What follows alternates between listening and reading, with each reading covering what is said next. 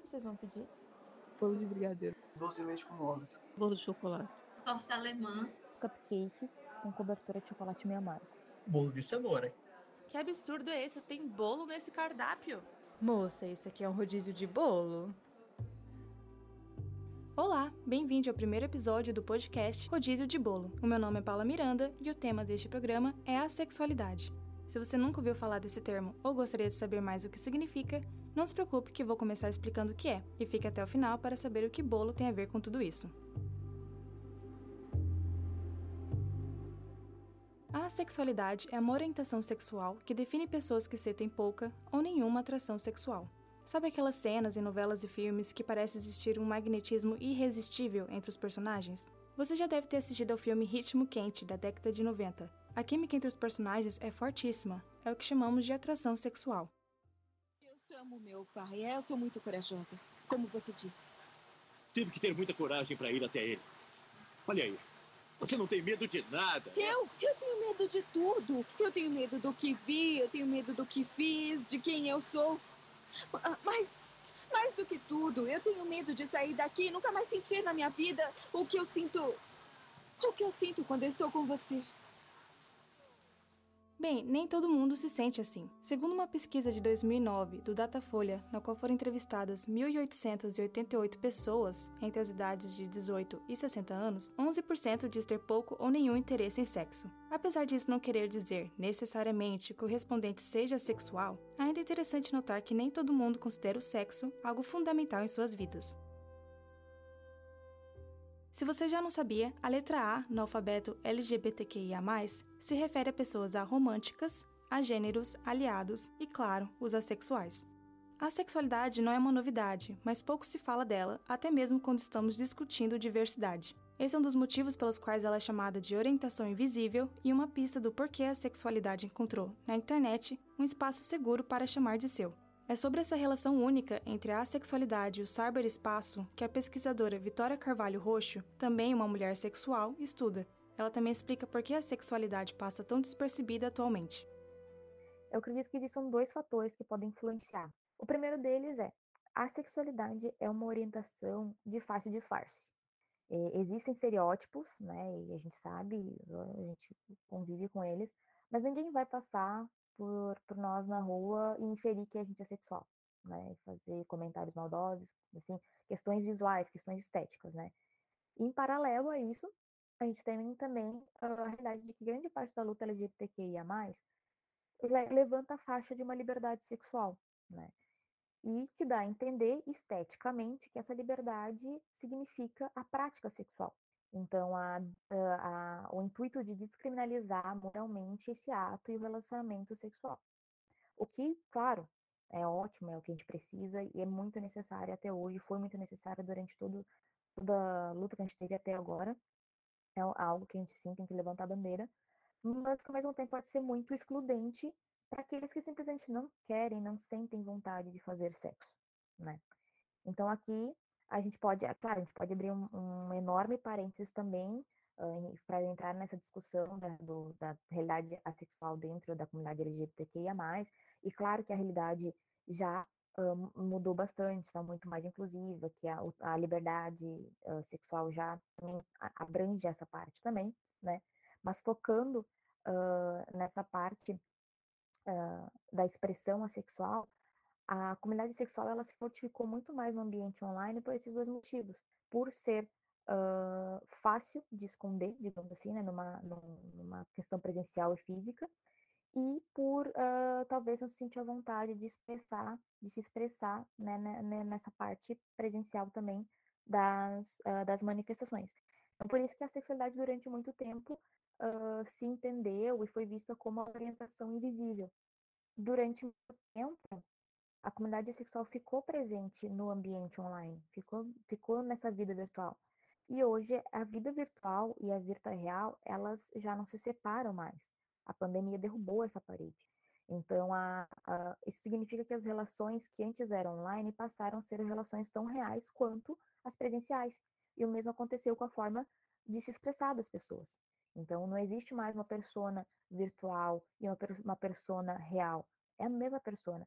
Então, se antes eu tinha liberdade de falar sobre minha orientação sexual na internet, agora eu quero ter essa liberdade também entre meus amigos, as minhas rodas de conversas, no meu ambiente de trabalho e afim, né? Então, se antes a gente não era invisível, pelo menos na internet, entre os nossos grupos de amigos e conhecidos e, e, e mutuals, agora a gente também não quer mais ser invisível no mundo real, no mundo físico. A internet teve e ainda tem um papel importantíssimo dentro da comunidade. Foi nas entrelinhas dos pixels que pessoas de todas as idades, gêneros e cores começaram a entender sua expressão de sexualidade como algo normal e não uma doença. Em 97, teve uma publicação de um artigo num fórum, no qual uma, uma, uma mulher, nesse, nesse, seu artigo, né, uma, um artigo de opinião, ela escreve: No que diz respeito ao resto do mundo, organismos assexuais com mais de uma célula não existem. E ela tá, traz um tom sarcástico, um tom irônico né, nesse artigo dela. Tanto que, que, o título do artigo é Minha Vida de Ameba, né? Porque ameba são seres biológicos assexuais, e um, assexuais no termo dentro da biologia. Então ela faz essa comparação, uh, trazendo o termo assexual como um termo de orientação sexual, e a partir daquele, daquele artigo, dos comentários daquele artigo, as pessoas começam a se identificar, começam a se encontrar e começam a formar esses grupos dentro da internet. Que depois, né, vão se formando vários fóruns, tem vários sites, várias páginas que hoje a gente consegue encontrar ainda, são relíquias da internet. E a que perdurou e que se formou com, com mais força foi a Aven, né, que hoje é a, a, a rede de informações assexuais online com mais antiga e com, com maior número de participantes. A AVEN, um acrônimo que significa Rede de Educação e Visibilidade Assexual em inglês, é a maior comunidade online do mundo que fala sobre o tema, fundada em 2001 por David J. Ela foi importantíssima para popularizar e criar termos dentro da sexualidade, para, enfim, colocar em palavras o que essas pessoas estavam vivenciando. A demissexualidade, por exemplo, é uma orientação dentro do espectro assexual e se refere àquelas pessoas que podem sentir atração sexual por outra pessoa se existir um vínculo afetivo forte. A sexualidade, como qualquer outra orientação, é um termo guarda-chuva que abrange todas as outras vivências possíveis e únicas que alguém pode ter. Antes disso, a ciência médica dava à sexualidade outro nome, DSH, ou desejo sexual hipoativo, que define a falta do interesse como uma disfunção sexual, algo a ser corrigido. Por mais que o transtorno do DSH seja algo real, ele não tem nada a ver com a sexualidade, mas essa não foi uma conclusão fácil e continua não sendo. Psicólogos, enfermeiros, nosso conhecimento acadêmico no geral, ainda tem dificuldades de definir o que são transtornos sexuais e o que é apenas parte do comportamento humano, que é extremamente complexo e se manifesta de inúmeras formas. Nesse sentido, a enfermeira, professora e doutora em ciências humanas, Olga Regina Zigueli Garcia, é bem pontual em seu posicionamento. Que muda quando a gente está lidando com, uma, com, a, com essa essa perspectiva da, da sexualidade é o olhar, né? É o olhar, ou seja, não tem que ser problema para mim, não tem que ser problema para mim, que sou profissional da saúde, não tem que ser um problema meu, tem que ser um problema para a pessoa que está à minha frente, para a pessoa que está dizendo. Então, se alguém disser assim para mim, olha, eu estou 10 anos sem transar, transar por transar eu não gosto, sexo casual eu não gosto, e tô, tô super bem comigo. Eu vou dizer que essa pessoa está com um problema? Se ela diz que está tudo bem com ela, não. Eu não posso chegar e dizer, não, mas 10 anos, imagina, tu é jovem, 10 anos sem transar, procura um médico, procura um psicólogo, vai, vai, vai ver o que está de errado. Não, a pessoa está me dizendo que está tudo bem com ela. Então, o que tem que mudar é a perspectiva. Não é o nosso olhar para a pessoa, não somos nós que. E a Aven, ela bate muito nisso, né? Quem tem que dizer se, se é assexual ou não é a própria pessoa, a partir da sua experiência, a partir da sua vivência. Mesmo assim, antes de uma pessoa sexual finalmente abraçar sua identidade, as expectativas e pressões sociais fazem muito bem o seu trabalho de minar a confiança e autoestima de muitas delas. Afinal, nós vivemos no que Olga chama de uma sociedade sexo-normativa. O fato da gente viver numa sociedade hipersexualizada e sexo-normativa, ou seja, onde o normal é ter prazer sexual, é ter um parceiro, uma parceira sexual, é praticar atividade sexual, isso é esperado. Toda pessoa que não se encaixa nessa norma, ela vai fazer um percurso até ela chegar à conclusão de que ela não é doente, até ela chegar à conclusão de que ela é apenas diferente dessa norma, até ela chegar à conclusão que não existe uma única maneira de eu ser e estar no mundo. Nós estamos numa sociedade que hipervaloriza o corpo, hipervaloriza a imagem. Por exemplo, eu, eu faço palestras, eu faço vários atendimentos, e quando eu mostro algumas falas de pacientes que eu atendo, dizendo assim, ó, casamento seria melhor sem sexo, eu queria transar menos, mas meu marido... Eu pergunto para as pessoas, depois que eu trago as falas, que idade vocês acham que tem essas, essas falas aqui, essas pessoas? Eles dizem, ah, 60, 70. Não, 21, 22. E daí todo mundo se espanta. Porque, não, o jovem não tem problema sexual, né? O jovem tem que gostar de sexo. Que é outra imposição, né? Que a gente traz, né? Que o, que o locus da sexualidade está no corpo perfeito, que não é qualquer corpo, né? Não pode ser muito gordo, a gordofobia está aí, não pode ser muito magro, né? Então, no corpo perfeito e jovem. Assexuais precisam enfrentar as imposições de uma sociedade sexonormativa desde cedo, e ela está em tudo, nas músicas, filmes, propagandas, na educação e até em nossa subjetividade. Em nossa socialização, isso começa logo na adolescência. Eu não quero transar. Tá bom. Quer se sentar? Não fazer sexo é uma escolha válida. E você não deveria fazer sexo a menos não. que... Eu não quero fazer sexo. E ponto. Nunca com ninguém. Acho que tenho algum problema. Sexo não nos torna completos. Então, como poderia ter algum problema? No trecho que você acabou de ouvir, uma reprodução da série Sex Education, disponível na Netflix, a personagem Florence ainda é apenas uma adolescente quando procura ajuda com a terapeuta sexual da escola.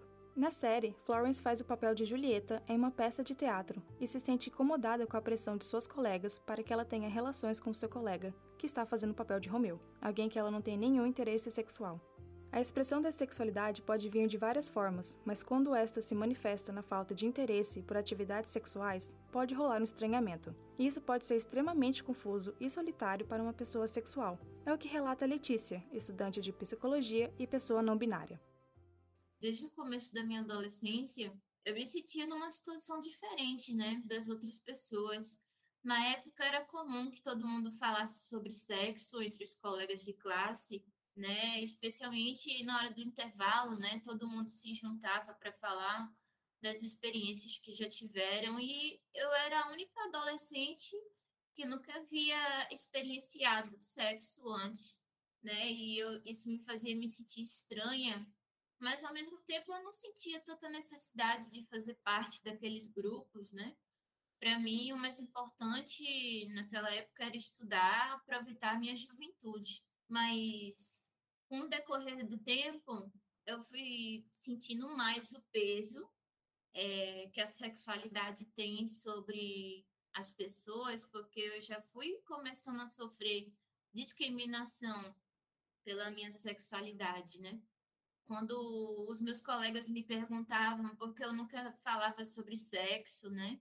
Porque para eles era algo totalmente normal, quanto para mim aquele assunto não era de tanta importância. Eu comecei a ser vítima de deboche, diziam que era apenas uma fase, porque eu nunca havia experimentado sexo antes. E nesse período eu comecei a ficar com muito ódio de mim mesmo e dos meus colegas, porque eles começavam a dizer que, ah, porque você não tenta ver ah, algum vídeo é, sexual, pornográfico, porque você não tenta fazer, ter uma experiência com alguém, né? Eles tentavam me inserir nesse meio, né?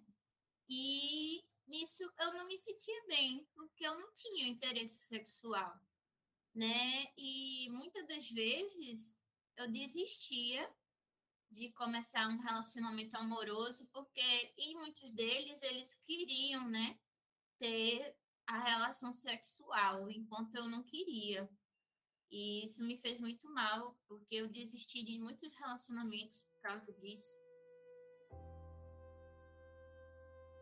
A AVEN influenciou a criação de diversas outras comunidades fora dos Estados Unidos, como também foi um marco importante para o debate da sexualidade na mídia e no mundo acadêmico. Tanto é o seu peso que grande parte do conteúdo sobre a sexualidade vem de fora e está em inglês, o que dificulta o acesso à informação sobre a sexualidade em nosso país. Mesmo assim, o debate vem evoluindo e alcançando mais pessoas. Dificilmente vamos encontrar um apresentador na TV agindo da mesma forma que em 2006, quando David Jay participou de uma roda de conversa em um programa norte-americano.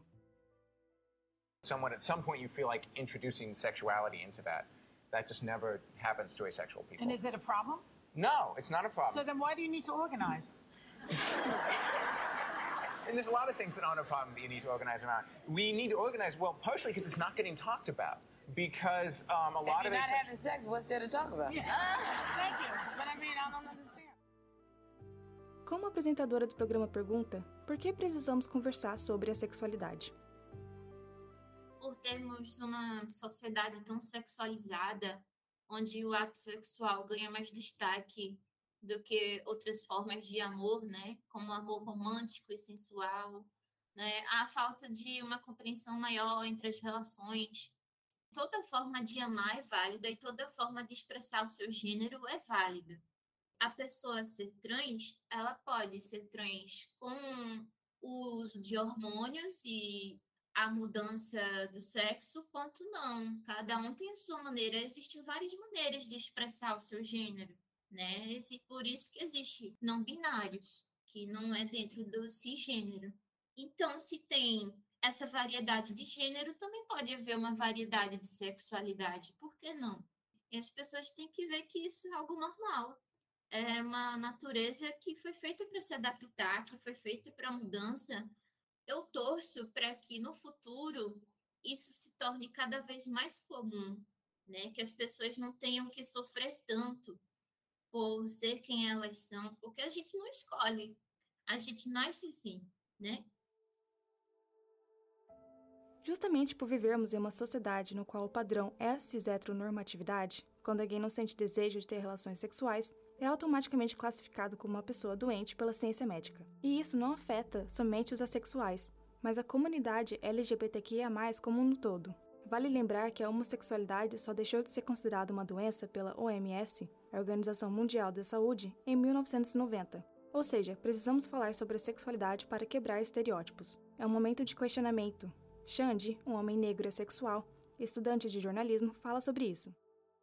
Não faz o menor sentido conservadores terem problemas com assexuais, porque a pessoa não, não tem interesse em fazer sexo. Ah, que absurdo, que não sei o que. A pessoa quer fazer sexo. Nossa, que pecado, que não sei o que, não sei o que lá.